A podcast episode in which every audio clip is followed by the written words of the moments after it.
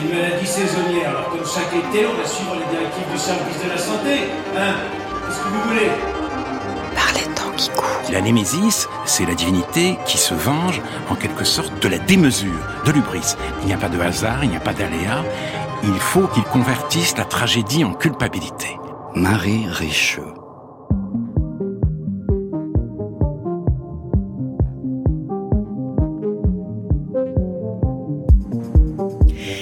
Une épidémie, il a besoin de lui trouver une raison. Il faut qu'il se demande pourquoi. Pourquoi? Pourquoi?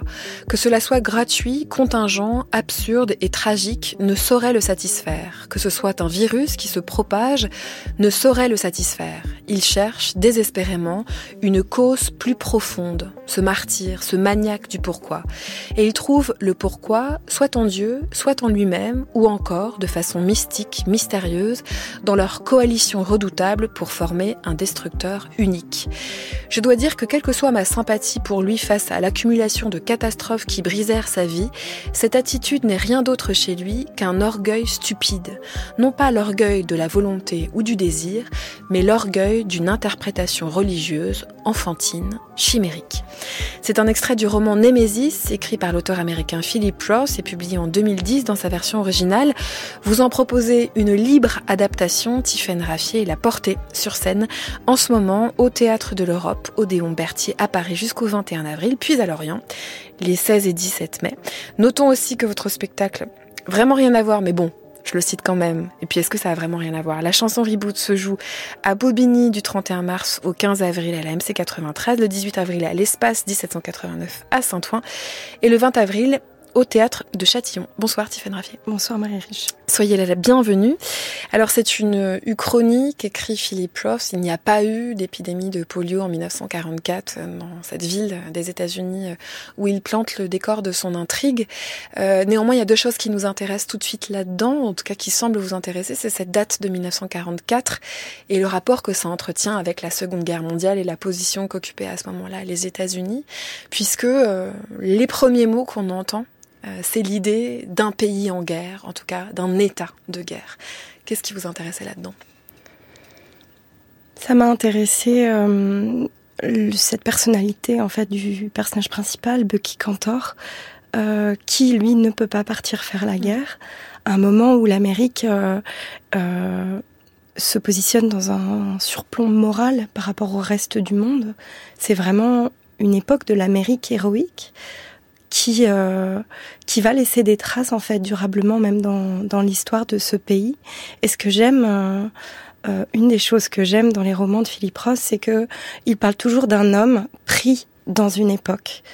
Et il m'a semblé intéressant euh, les, les, les différences, euh, vraiment euh, euh la, les différences aussi des valeurs qui sont mises en avant par rapport à cette histoire et qui pourtant tous les éléments se ressemblent, c'est-à-dire que c'est une guerre, il y a une guerre en Europe, il y a une épidémie et il y a une canicule. Aussi, les gens ont du mal à, à penser, à réfléchir parce que le, la météo est, est pesante. Insoutenable. C'est mmh. vraiment euh, euh, sidérant. Et même ces trois états de sidération euh, vont venir déterminer beaucoup de, de choix et, et, de la part de ce personnage principal qui lui se positionne comme un, un soldat frustré. Il aimerait euh, combattre, être utile. Et donc son combat va se situer sur un, sur un terrain de jeu.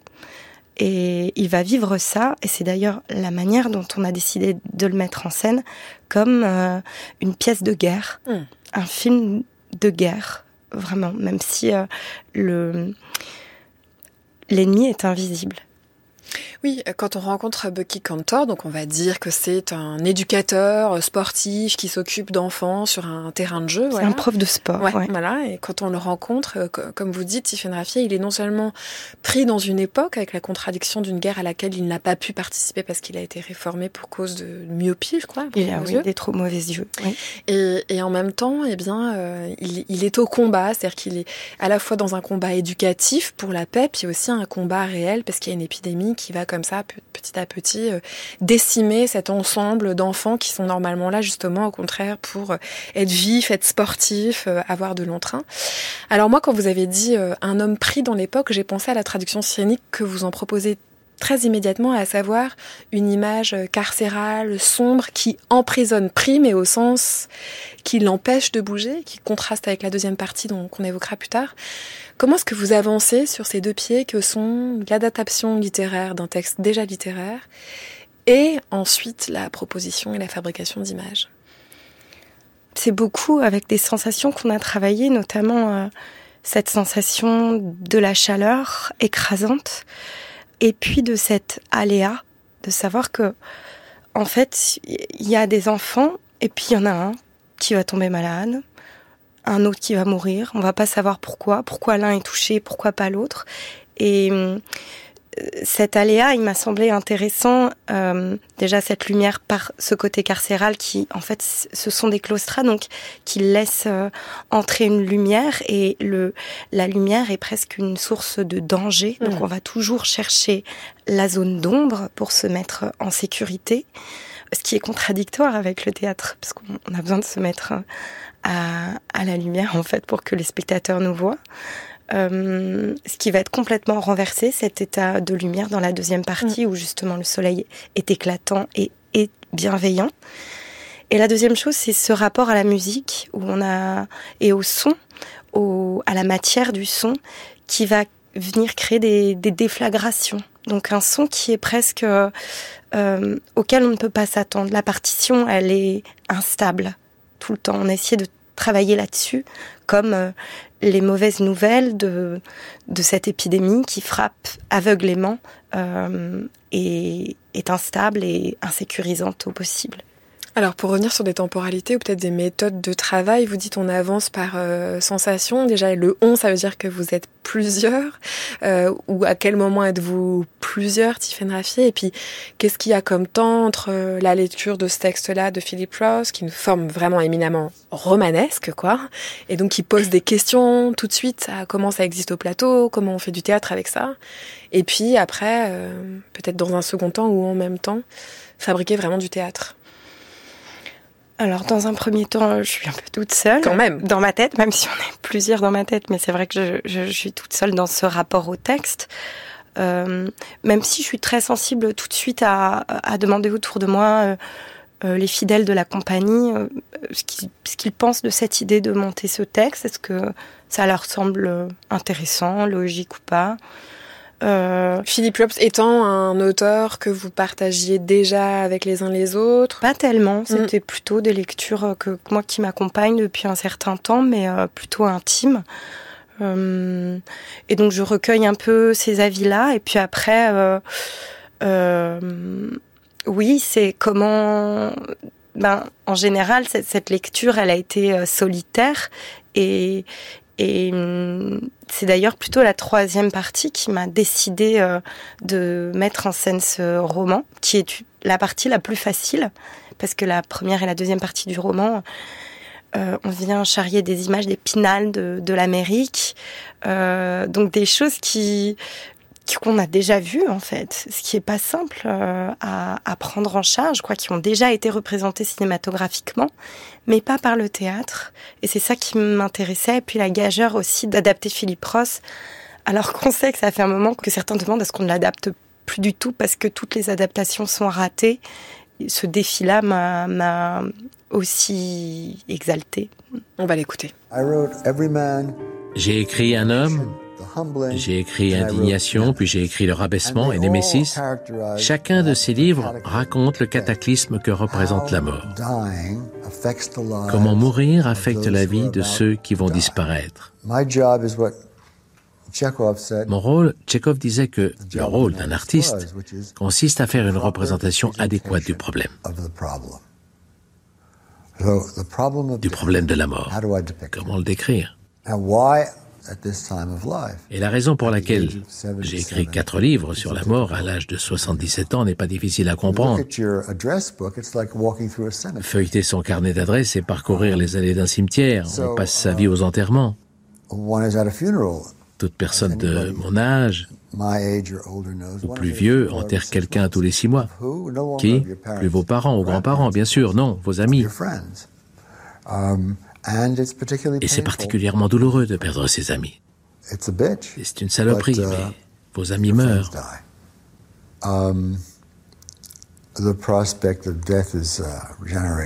La perspective de mourir me fait peur, me rend triste, me donne envie de tout revivre une dernière fois, mais ne me met pas en colère. Je ne suis pas inquiet, je suis triste, mais je ne suis pas inquiet. Le temps avance à grands pas. Je ne peux rien faire contre ça. Il n'y a rien à faire. Et de toute façon, qui s'en soucie? Tout le monde s'en fout.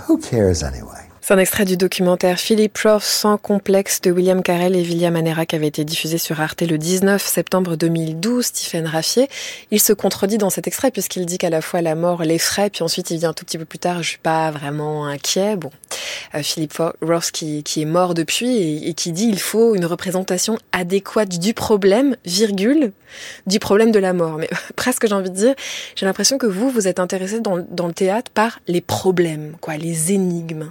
Qu'est-ce qui vous a attrapé dans Némésis C'est marrant cette, euh, ce, ce, mot, l'usage de ce mot adé adéquat. Ouais. Parce que euh, je crois que euh, dans la première partie de ce roman, on est confronté donc à une mort autrement scandaleuse, qui est la mort d'un enfant, puis d'autres enfants. Et, et c'est ce scandale qui vient mettre les gens, qui vient frotter en fait la, interroger les conventions, de comment les conventions peuvent subsister face à un tel scandale. Et comment, euh, et moi ça m'a intéressé par rapport aux conventions théâtrales, évidemment. Euh, de la même manière que quand euh, la première scène, c'est euh, donc ce prof de sport qui vient présenter ses condoléances à, à Monsieur Michaels, qui est donc le père qui a perdu son fils. Et il est question, comme dans euh, le livre de Job, de comment parler à quelqu'un qui est en deuil. Il y a souvent une, euh, une forme de, de miroir, c'est-à-dire que il y a un certain retrait. On attend de voir ce qu'on peut dire, ce qu'on ne peut pas dire. On est en enquête, en fait. Est-ce que la personne va nous permettre de, de, parler de certains sujets et on va venir euh, être en empathie par rapport à ses émotions? Et si euh, évidemment euh, le ton est au, au, silence, à garder le silence, il faut garder le silence. Si on pose des questions ensemble, bah, on va essayer de, de venir mettre de, l'eau moulin à ces questions. Et puis si on est dans le scandale ou dans la joie, pareil. Il y a une forme de presque de mimésis. Euh, et dans chaque scène, euh, beaucoup les mères, les, les, mères de famille, euh, sont dans le scandale et viennent rompre avec les, les, règles de bienséance. Et ça m'a beaucoup intéressé ça, parce que ce, ce, sont les dernières qu'on écoute. En réalité, dans les dernières au sens où on les écoute pas. On les écoute mmh. pas exactement. Euh, on écoute les pères, le médecin, évidemment, Monsieur Steinberg, qui est le beau-père de, de Bucky Cantor, parce que il parle d'une manière posée, mais quand on regarde posément ce qui est dit d'une manière ou d'une autre, euh, d'un côté et de l'autre, c'est hallucinant comme euh, d'un côté les femmes disent il y a un problème, il faut qu'on prenne des mesures, et de l'autre côté les hommes disent non mais il faut surtout pas qu'on panique. Et c'est ce rapport euh, à la peur euh, qui est complètement circonstanciel à l'Amérique des années 40 aussi. C'est-à-dire à quel point on va être cette tragédie se passe sur un continent où on n'a pas peur. La peur, elle se passe en Europe. La tragédie, elle se passe en Europe. Elle ne peut pas se passer en Amérique, d'une certaine manière. Donc il ne faut pas changer nos habitudes. Sinon, céder à la peur, c'est euh, perdre une partie de notre humanité. Oui, c'est ne plus être qui nous sommes ou qui nous sommes censés être. Exactement. Et Philippe Ross parle énormément de ça, de de la tragédie des hommes qui se qui essayent de tenir une ligne de conduite. Euh, c'est beaucoup un écrivain de à la fois du surmoi et du ça. Il a beaucoup de romans qui se qui sont dans le surmoi, beaucoup de romans qui sont dans le ça, dans la pulsion. Euh, des, des personnages qui sont absolument libres et libertaires et des personnages qui sont corsetés par une ligne de conduite euh, Némésis, euh, c'est le personnage de Bucky Cantor qui est euh, enfermé absolument dans son idéalisme et son héroïsme. Et la tragédie, elle se situe là d'une certaine manière. Et vous dites, Tiffaine Raffier, ce qui vous intéresse, c'est comment est-ce que face au scandale le plus haut, le plus fort, le plus déroutant et triste, on maintient les conventions sociales euh, Ça vous intéresse aussi parce que ça questionne les conventions euh, théâtrales. Alors ça donne quoi au plateau? Comment est-ce que vous réglez cette histoire ou comment est-ce que vous interrogez cette histoire de qu'est-ce qui tient encore après qu'on annonce comme ça, un par un, une par une, la mort d'un enfant? Ben, il y a quelque chose évidemment euh, qui tient parce que euh, on travaille euh, la salle de spectacle, donc Odéon Berthier, c'est la tête de Bucky Cantor. Donc on, on, est dans sa tête, on le suit complètement. Donc on va on va plutôt suivre son état pour que les choses tiennent, mais parfois il y a des choses qui éclatent dans le sens où le son éclate, mm. le la lumière est mouvante, les personnages sortent parfois du plateau, c'est-à-dire de plus en plus les chaos rentrent. Voilà, les choses débordent. Hmm. Mais lui travaille à, à ce que les conventions tiennent. Peut-être on peut dire la progression ou la, euh, le chemin qui suit dans sa réaction. Au début, il dit qu'il faut continuer à venir s'entraîner, qu'il faut continuer à venir sur le euh, sur le terrain de sport, que de toute façon euh, euh, voilà, on va suivre des mesures. Après, il y a la question des mesures sanitaires. Bon, évidemment, on n'en a pas encore parlé jusqu'à maintenant, mais l'écho avec la période qu'on vient de traverser, Tiffany Raffi est assez vertigineuse. Et puis, il va se poser ensuite la question à lui de savoir est-ce qu'il part ou pas. Voilà. Il se trouve qu'il est amoureux d'une jeune femme qui s'appelle Marcia, euh, qu'il va demander sa main à son père et que c'est une échappée possible. À la fois cette histoire d'amour, mais aussi euh, le fait de quitter ce terrain empoisonné, puisque la, la polio, comme ça, peut frapper à tout instant puisque je l'ai cité là et que je l'ai pas cité en introduction, évidemment, entendre parler d'épidémie, de gestes sanitaires, de hasard qui frappe la maladie pour un tel et pas un tel, les échos sont nombreux. Est-ce qu'ils ont participé à votre choix? Oui, beaucoup. Notamment ce moment où il va chez le docteur Steinberg. On a travaillé euh, sur euh, l'infiniment petit on a travaillé à, avec la vidéo, puisque à un moment on peut changer de focale. C'est le, premier moment où, on allume une caméra au plateau. Euh, un moment où il y a une parole absolument rassurante de ce médecin qui lui mise sur le fait que une partie infime des enfants contractent la maladie et une partie infime de ces enfants malades meurent. Donc quelque part, les chiffres sont rassurants, mais on vient filmer une maison de poupées qui évidemment euh, est aussi une autre euh, métaphore de, de, la némésis de ce médecin. et on rentre à partir de là dans l'infiniment petit. Et c'est un petit peu, je crois, ce qu'on a vécu, c'est-à-dire qu'on a commencé à regarder la matière qui nous entourait, les objets qui nous entouraient quand on a, on a traversé cette pandémie ensemble. Et ce n'était plus les objets pour leur utilité que l'on regardait, mais évidemment ce qui s'y cachait et ce qui potentiellement euh, faisait leur dangerosité. Et la caméra, à ce moment-là, me permet d'interroger cet invisible. Qu'est-ce qui vient se cacher, notamment dans, dans une pêche? On sait ce que c'est la peau d'une pêche, on sait ce que c'est une pêche mûre, euh, sa sensualité, euh, et à quel point il vient d'ailleurs demander la main de son amoureuse après avoir mangé cette pêche. Donc il y a un alignement des circonstances qui une demande en mariage, euh, je pense que si la pêche était pas mûre, peut-être qu'il ne l'aurait pas, l'aurait pas demandé en mariage. Là, elle était mûre. Et en même temps, euh, juste avant, il y a euh, un des, des domestiques de, de, du docteur Steinberg qui dit non, non, que lui, il ne veut pas de fruits, qu'il préfère pas. Et dans ce rapport à, à la nourriture aussi beaucoup, il y a aussi un personnage qu'on a rajouté, qu'on a écrit, qui s'appelle Andy, qui est joué par Tom Menanto, qui ne veut pas manger. Euh, quelque part, euh, on interroge évidemment notre relation individuelle à cette euh, à cette, ces corps étrangers invisibles qui pénètrent nos corps ou pas, et comment, euh, d'un coup, même au sein d'une famille, même au sein d'un couple, on s'est trouvé divisé au moment de, de cette pandémie.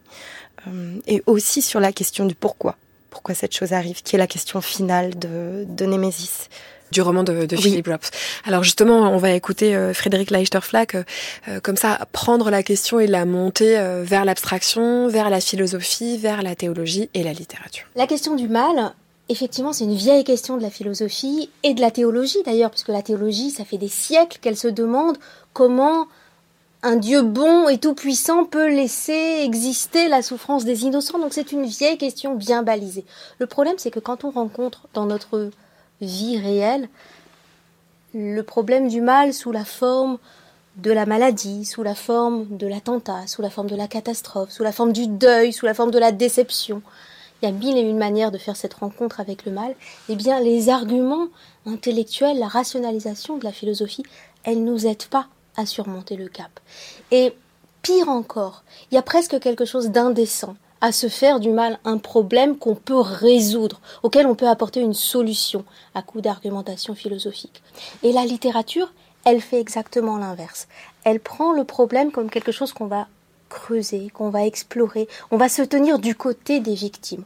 On va se tenir avec les affligés, avec les endeuillés. On va essayer de comprendre ce qui les anime. On va se tenir au niveau des émotions. Et c'est au niveau des émotions qu'on recueille quelque chose que je crois la philosophie et la théologie négligent ou ignorent ou contournent, qui est le sentiment de sidération, le sentiment de scandale, qui euh, à mon sens, a une, une véritable signification éthique et c'est ça que la littérature nous permet d'explorer.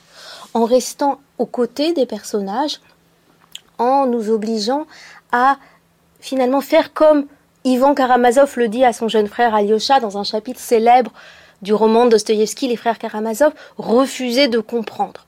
Ivan dit, moi je refuse de comprendre au sens intellectuel.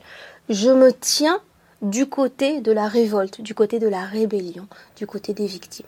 C'est la voix de Frédéric Leichter-Flack en 2022 pour la librairie Mola qui parlait de son livre justement autour euh, du mal et du, du, scandale du mal. Elle fait euh, une partition entre le traitement théologique, philosophique et littéraire de cette grande question du mal.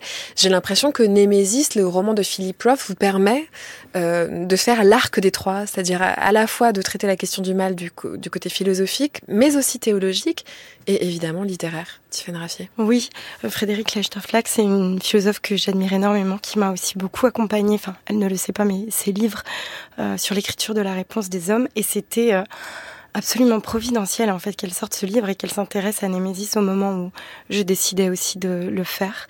Elle dit plein de choses passionnantes, notamment euh, la question de la singularité d'une histoire, comment en fait la littérature nous permet d'entrer dans le détail d'une histoire. Mm. Et je crois que la littérature de Philippe Ross est une littérature du détail et de la singularité euh, des destins. Et c'est aussi ça qui en fait euh, sa force. Euh, par opposition au concept du bien et du mal, euh, Augien le dit aussi dans sa philosophie morale minimaliste, il dit les notions de bien et de mal, elles nous aident pas à vivre en fait. Elles sont énormes, elles nous écrasent et il faut remettre du détail et de la circonstance en fait dans ces questions pour pouvoir les comprendre et les délimiter un petit peu. Euh, il y a une autre chose qu'elle soulève que je trouve magnifique, et c'est aussi ce que soulève euh, le livre de Job, c'est la question de la rétribution divine.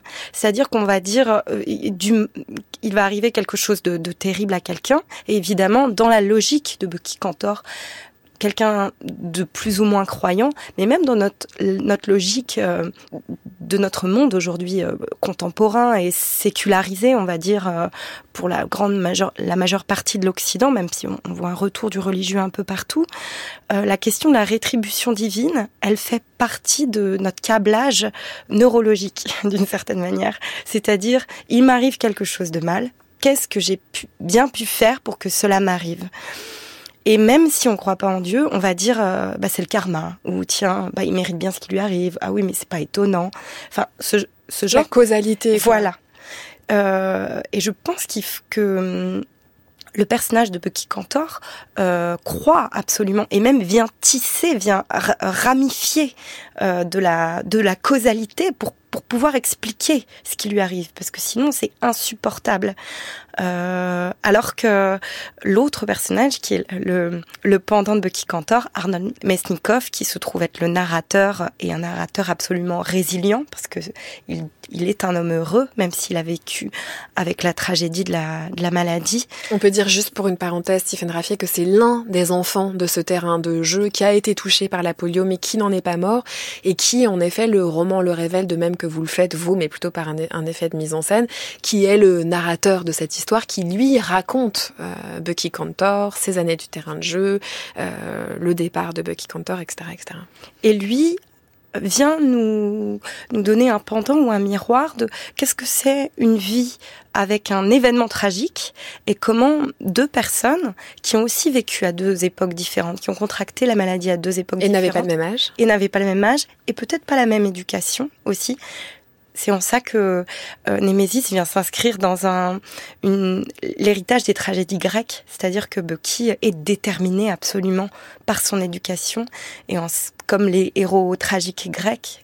Et pour faire face au mal ou pour euh, pour réagir face au mal, vous voulez dire que c'est parce qu'il est Bucky Cantor, parce qu'il a la naissance, et il est souvent question de sa naissance, hein, du oui, fait que et de ses origines, de son père qui était un voleur, de cette dette qu'il porte, de sa mère mort en du fait que il est, il a été élevé comme un héros, euh, qu'on lui a même donné ce surnom de Bucky. Donc on vient parler aussi beaucoup de l'éducation, comment on parle aux enfants. Comment on parlait aux jeunes garçons à une époque, et puis même aujourd'hui, enfin, quand on a des enfants, on, se pose la question de comment formuler les choses pour, pour pouvoir euh, leur donner des armes pour être libres. Et on s'est beaucoup posé ces questions parce qu'il y a aussi des, des enfants au plateau, euh, et on parlait de, de ces enfants de 44 euh, américains qui sont beaucoup des garçons, et nous on l'a fait avec des filles de Saint-Denis qui ont entre 8 et 12 ans. Et cette différence, elle nous a beaucoup, euh, elle nous a beaucoup apporté. Mais une des choses, une des choses les plus belles, je trouve, que dit Frédéric Leichter-Flack, c'est la question de la dignité. Elle, elle dit, je suis pas tout à fait d'accord avec elle, elle dit qu'il y a une révolte de la part de Bucky, c'est-à-dire que euh, il s'indigne contre ce mal et d'une certaine manière, le fait qu'il reste bloqué et qu'il se refuse à la vie et qu'il refuse d'épouser. Euh, ce serait sa dignité? Ce serait sa dignité. C'est-à-dire qu'il n'accepte pas la mort de. Il ne veut pas que la vie continue normalement. Et donc il reste bloqué à un moment de sa vie. Euh, la question que pose le roman, c'est Arnold, est-ce que épouser la vie, est-ce que justement faire de cette tragédie une, une tragédie collective, mais qui n'est pas forcément une tragédie personnelle et qui n'empêche pas que la vie continue, euh, est-ce que ce n'est pas euh, une autre dignité en tout cas, c'est une autre possibilité, c'est un autre chemin, et c'est aussi ça qu'écrit à la fois votre pièce et euh, le roman de Philip Roth. Alors vous le dites, il y a des enfants, il y a aussi une deuxième partie qui est, qui est surprenante par son éclat de lumière et, et ce que vous proposez comme mise en scène, Tiffany Raffi, on va l'écouter.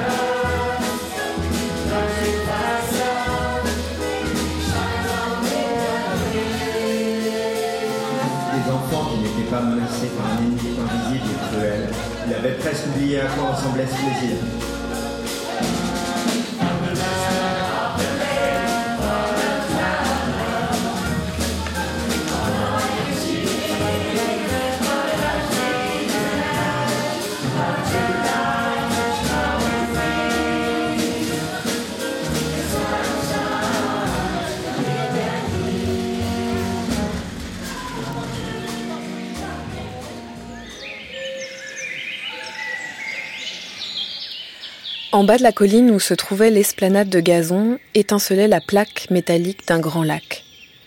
Un quai de planches longeait le rivage et espacé entre elles d'une quinzaine de mètres, trois étroites jetées de planches avançaient d'une trentaine de mètres dans le lac. À l'extrémité de deux des jetées, il y avait des plongeoires. Ce devait être l'espace réservé aux garçons, celui qui allait être son domaine. Marcia lui avait dit que le lac était alimenté par des sources naturelles. Sources naturelles. Ces mots semblaient être le nom d'une merveille de la nature, encore une façon de dire pas de polio. Il portait une chemise blanche à manches courtes et une cravate, et en sortant du break, même si le soleil tapait encore, il sentit sur ses bras et sur son visage que l'air ici était plus frais. Plus frais même qu'à Strasbourg, en hissant la bandoulière de son sac à dos sur son épaule, il fut soudain submergé par la joie exaltante de recommencer à zéro, la griserie du renouveau, l'allégresse de pouvoir se dire ⁇ Je vis, je vis ⁇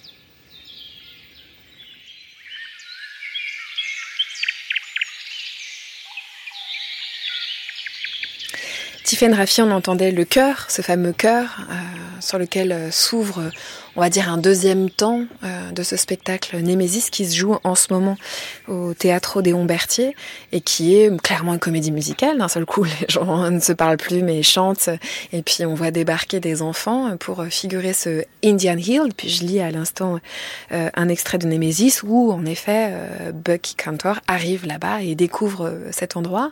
C'est vrai que je sais pas comment ça se passe. Moi, je n'ai pas lu le, le roman dans son intégralité. Je sais pas comment ce sursaut arrive, mais vous vous, décidez de le souligner vraiment côté lumière, côté éclat, côté joie. Euh, oui, et puis c'est vrai avec la présence de, de vrais enfants, ouais. parce qu'ils ne sont pas présents euh, lors de la première partie, c'est plutôt les acteurs qui prennent en charge euh, la partition des jeunes. Euh, c'est vrai que quand j'ai lu ce roman, je, j'ai immédiatement entendu des gens chanter c'est peut-être euh, mon rêve de comédie musicale qui, qui a refait surface, euh, qui a pu se projeter là sur une, matière, mais aussi euh, cette Indian Hill, c'est, euh, je crois, l'incarnation du aussi du rêve américain et du rêve américain que nourrissent euh, cette euh, cette génération de, de petits enfants d'immigrés juifs qui rêvent d'assimilation totale à l'Amérique, qui ne parlent plus yiddish, qui sont plus ou moins croyants et qui se rêvent juste comme des Américains normaux.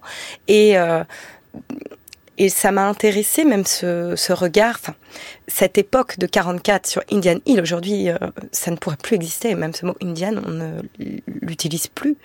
Euh, et cette légèreté absolue, on parle des plongeons. Euh, mm. Il y a aussi un moment dans le spectacle où on a travaillé avec sur des moments de, de, vol au plateau. Et c'est toute une question sur la deuxième partie, la gravité, la légèreté. C'est-à-dire des sources naturelles, une manière de dire pas de polio. C'est-à-dire qu'on est dans la tête de ce personnage qui revient vraiment de l'enfer et qui d'un coup est propulsé au paradis. Sauf que, ben, c'est pas simple d'être tranquille au paradis quand on vient de l'enfer. C'est-à-dire que si la première partie, euh, il y a le sentiment de peur qui prédomine, la deuxième partie, on peut dire que il y a le sentiment d'angoisse. Une angoisse, c'est quelque chose d'absolument euh, intime euh, et d'irrationnel, dans le sens où euh, la, la, c'est une difficulté euh, au bonheur, même une incapacité au bonheur. Et euh, l'amoureuse de Bucky n'arrête pas de lui dire mais il n'y a pas de, il n'y a pas de tueur d'enfants ici, il n'y a pas de dieu volant, violent et regarde les étoiles. Mais tout est possiblement une source de, de danger pour pour Bucky Cantor et, euh, et la source principale de danger, c'est son, son, sentiment de culpabilité. Mmh. J'ai l'impression que ça parle aussi euh, de notre Occident, encore une fois. C'est-à-dire que notre époque est, euh, je crois, assez terrassée par ce sentiment de culpabilité. De par notre histoire et de par aussi notre avenir. Euh, et on peut aussi comparer ce mal à, au réchauffement climatique et à, la culpabilité que, portent nos parents par rapport à ça, et celle que nous, on, va porter de plus en plus. Hum, et la culpabilité est intéressante dans le sens où le paradis, c'est un endroit où il n'y a pas de culpabilité justement. C'est-à-dire tout est possible, tout est permissif, rien n'est interdit. Donc on peut se déguiser en indien, euh, on peut embrasser son beau-frère sur la bouche pour par rapport à ses petites sœurs. Euh, tout est tout est permis, euh, comme chanter, euh, comme faire exploser la convention théâtrale, d'un coup se mettre à exprimer euh, une, euh, une émotion en chantant. Mais comme vous le dites, le paradis est vicié, euh, Tiffaine Raffier, puisque, par exemple, ne serait-ce que, que, par le nom de, de, de ce camp, Indian Hill, et, et l'évocation que vous faites, alors par un bal costumé, par l'utilisation de, de, citations littéraires, du meurtre massif des... Alors, on, on, dit plus les Indiens, mais ils sont nommés comme ça dans les le... Native, ouais, voilà, les Native Americans, qui fait aussi écho, puisqu'on se souvient qu'on est en 1944 et que c'est Philip Roth qui écrit à la Shoah et au fait que ben, d'un seul coup, cette épidémie de la polio, le fait que des enfants meurent, renvoie par un espèce de procédé métonymique à des meurtres massifs de milliers et de milliers d'enfants, d'adultes qui sont morts sur le continent européen. C'est-à-dire que cette espèce de, de, de, de, paradis où on chante et où on danse et où on danse et on chante merveilleusement en plus dans cette pièce-là, il y, a, y a comme un il y a comme des milliers de fantômes sous le lac, quoi. Enfin, on a du mal à profiter de la lumière. Oui, c'est vrai que la comédie musicale, euh, je, suis assez spectatrice hein, et assez cliente, mais elle m'a toujours provoqué une angoisse. Dans le sens où quand c'est fini, euh, on se sent très mal. Et même euh, le côté technicolore, en fait, euh, nous peut nous renvoyer à une tristesse infinie de notre solitude, parce que je, suis assez, euh, en fait, spectatrice de films, de comédie musicale, puisque c'est moins présent sur notre continent, le musical, on va dire, new-yorkais est moins présent. Et oui, ça m'a toujours créé à la fois un sentiment de d'euphorie et d'angoisse mélangée. Et vous avez raison, Philippe Ross, il est il est très fin et très ironique et c'est pas pour rien qu'il à la fois euh, la, maladie vient va arriver dans ce camp on ne sait pas comment et on sait que la plupart des des, Indiens d'Amérique enfin des tribus de la multitude de tribus ont été aussi décimés par l'arrivée des maladies. Hum, de la même manière qu'il met en scène euh, cette il parle de cette extermination aussi à un moment où les Juifs d'Europe sont exterminés et il les met évidemment en parallèle je ne suis pas là pour, euh, mais moi, puisque je ne suis pas un créateur de forme, peut-être je ne suis pas créateur du tout. Quand je dis je suis passeur, je suis interprète, qu'est-ce que je crée? Est-ce que je crée? L'auteur a créé. Je crois que l'acteur crée. Il crée des gestes, il crée des cris, il crée des formes. Le scénographe, il crée. Le costumier, c'est évident. Le, le, compositeur ou celui qui fait la bande son, il crée. Le metteur en scène, il crée tout, tout en ne créant rien. Il recrute, il catalyse, il inspire, il provoque, il titille, il pousse les autres à créer. Peut-être euh, il, il, crée, d'ailleurs, il ne crée qu'à travers la création ou la créativité des autres. Une archive de 1999, des entretiens à voix nue diffusés sur France Culture de comédien metteur en scène Stuart Side. Être metteur en scène, c'est créer à partir ou au travers de la créativité d'autrui. Tiffaine Raffier, ça vous inspire quoi? Bah, Ça m'inspire euh, beaucoup d'admiration et d'humilité de la part de Stuart Side, puisque je crois qu'il n'a pas complètement raison. Et je pense que lui, c'est un grand créateur. Je suis pas sûre d'être complètement d'accord lui a vécu euh, toute sa vie plutôt euh, comme un comme étant un grand passeur et un grand pédagogue. Et ça, pour sûr, il l'est. Et c'est vrai que ça a été euh, une joie de le retrouver. Il n'était pas monté sur scène depuis quelques années. Alors pour faire le rapide sous-texte, c'est quelqu'un que vous rencontrez dans votre parcours, euh, plutôt côté professeur, passeur, et qui là se retrouve euh, sur scène euh, dans, dans cette mise en scène. C'était mon prof, et je le mets dans le rôle de, de Bucky Cantor euh, vieux, qui, qui est aussi ce prof. Et c'est vrai que ça m'a beaucoup aussi intéressé ce rapport-là à, à, à diriger mon ancien professeur, ce qui n'a pas été simple. Je me suis demandé si j'allais y arriver euh, les premiers jours parce que parfois l'admiration elle est écrasante. Euh, mais c'est aussi intéressant parce que euh, et c'est d'ailleurs aussi une, une, des phrases que Stuart a dû nous dire, il faut aussi tuer ses profs et pas être d'accord avec eux, leur voler ce qu'on a à leur voler, mais, mais dépasser ça. Et euh, c'est exactement ce que fait Arnold avec Bucky Cantor quand il se retrouve dans la rue, il reconnaît son vieux prof et ils ont une discussion. Et il y a un, antagonisme total qui se crée entre ces deux hommes qui appartiennent à deux générations différentes. Voilà, moi je crois que tout ce que m'a transmis Stuart sur euh, la direction de l'acteur, euh, elle se retrouve au plateau et quelque part la gaugeur pour lui était difficile parce qu'avoir il y a au moins quatre ou cinq anciens élèves hein, dans la distribution de Stuart.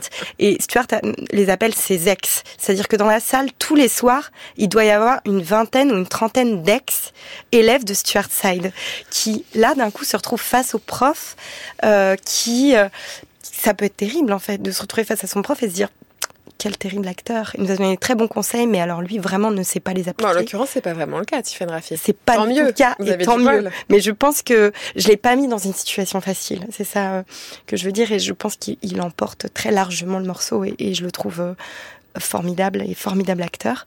Et en plus, ça a été un allié euh, total. C'est-à-dire que il sait ce que c'est mettre en scène un spectacle et, quelle galère c'est d'une certaine manière, et, et il m'a soutenu du début à la fin. Donc ça a été une grande joie et une grande émotion, mais je suis pas d'accord avec lui. C'est le metteur en scène est un créateur et lui euh, l'est. Euh, euh, il a été admirablement. Néanmoins, ça permet quand même de, rebondir sur le caractère très collectif de toutes les créativités que vous mettez au service, alors peut-être de la création de, de votre vision, mais c'est aussi avec ça qu'on repart et dont on repart chargé. C'est qu'il y a du monde au plateau. Moi, je sais par exemple que j'ai fixé euh, le régisseur qui gérait les cordes pour assurer un plongeon, et je me suis dit, bah, cette personne-là, elle est aussi engagée que tout le monde. Enfin, il y a vraiment quelque chose qui pour rejoindre ce que vous disiez tout à l'heure, faire de cette tragédie ou de cette expérience euh, littéraire, philosophique, théologique quelque chose qu'on traverse ensemble, ça rend, euh, je sais pas, entre à la fois plus fort et plus humble. Oui, c'est vrai que le théâtre, c'est c'est comme un film où il y aurait le monteur, l'étalonneur, euh, le producteur, tout le monde serait au travail en même temps. Euh, là où un film, il y a, y, a, y a, une temporalité différente et tout le monde ne se rend compte pas forcément en fait. Euh, là, c'est leur H ou jamais. Voilà, où on est ensemble et c'est vrai que ce moment du saut, il est, il est très important euh, parce que euh, même le public saute en fait d'une certaine manière. Il y, a il y a un moment de suspens et on sait que c'est un moment dangereux en fait. Euh, et donc on saute tous avec euh, l'acteur, on retient notre souffle, et c'est ce rapport-là aussi qui m'intéressait du présent absolu et du risque, même s'il est mesuré.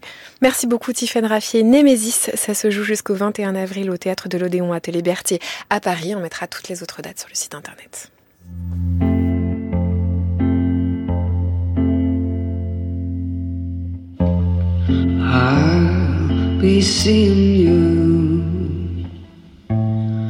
All the unfamiliar places. This heart of mine embraces all day through.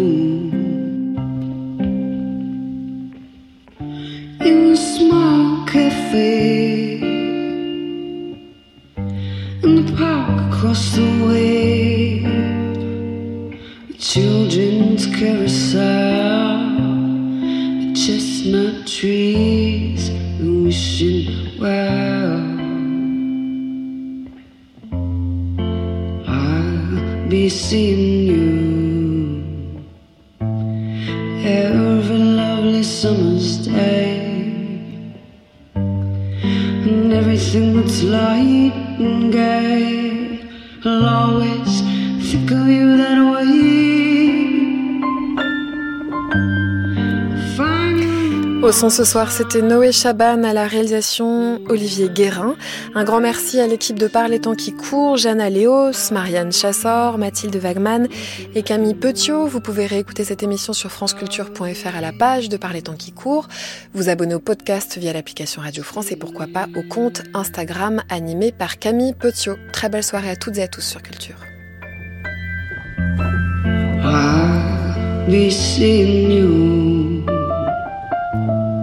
Every lovely summer's day. And everything's light and gay I'll always think of you that way